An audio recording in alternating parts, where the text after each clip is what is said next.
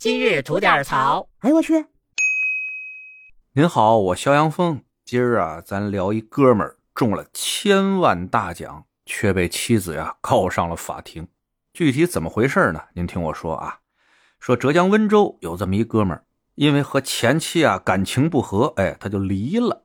这离婚没多久吧，他就认识了现任的妻子，俩人呢感情进展还挺快，没多久呢又结了。你看看现在这社会上，又说找不着老公，又说找不着媳妇的。哎，看这哥们儿。哎，人家多利索，离完了马上就能结，也是个本事。但谁料想啊，好景不长，这哥们儿呢和现任妻子结婚以后啊，哎，又吵架了，又不和了，这夫妻感情啊再次出现了裂痕。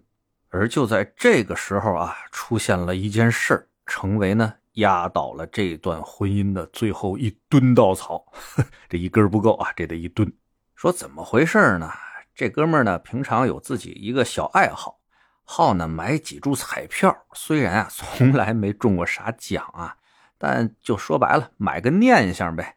前妻呢也跟他说过啊，让他别乱花这钱，说号称呢这都里边有猫腻啊，白花钱中不了大奖。那这哥们呢也没往心里去，说白了花不了几个小钱啊，我买个念想，他觉得呢也值当。于是啊就继续了自己这个爱好。不知道啊，是不是功夫不负有心人？就在前一阵啊，终于中了个大奖，多少啊？一千万！那谁中了这么多钱不高兴啊？尤其是这哥们啊，哎，当时马上就要七十二变了啊，眼泪都下来了。但兴奋完了，冷静下来，哎，他想到一事儿，跟现在这媳妇儿正吵架呢，恨不得正闹离婚呢。那这钱啊，可不能让他知道啊。要不不得分走我一半啊？于是呢，中奖这事儿就没让自己媳妇知道。到领奖那天，自己啊蔫悄的把这一千万大奖啊就给兑了。交完税以后，到手八百四十三万，哎，一笔巨款啊！拿着钱以后，这哥们就琢磨怎么花了。先想起自己姐姐来了，哎，平常啊姐姐对他不错，于是呢。就转了二百万给自己亲姐姐，并且告诉姐姐啊，说这钱您拿着用，但是啊，这事儿您可千万别让我媳妇知道，省得呀她又闹。这给完姐姐钱以后呢，哎，又想起自己前妻来了，觉得呢，嗯，这前妻跟着自己也不容易啊，没享着福，也吃了不少苦。那现在自己有钱了啊，知道前妻那边啊想买房。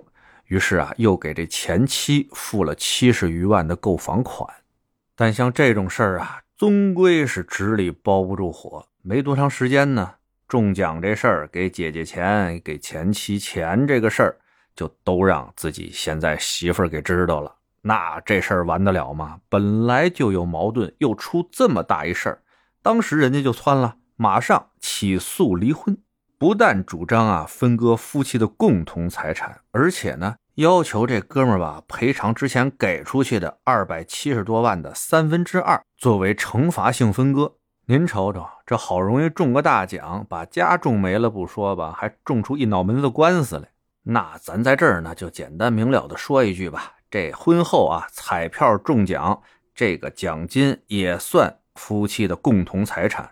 那对于夫妻的共同财产呢？民法典第一千零九十二条有规定啊，夫妻一方隐藏、转移、变卖、损毁、挥霍夫妻共同财产的，在离婚分割夫妻共同财产时，对该过错方可以少分或者不分。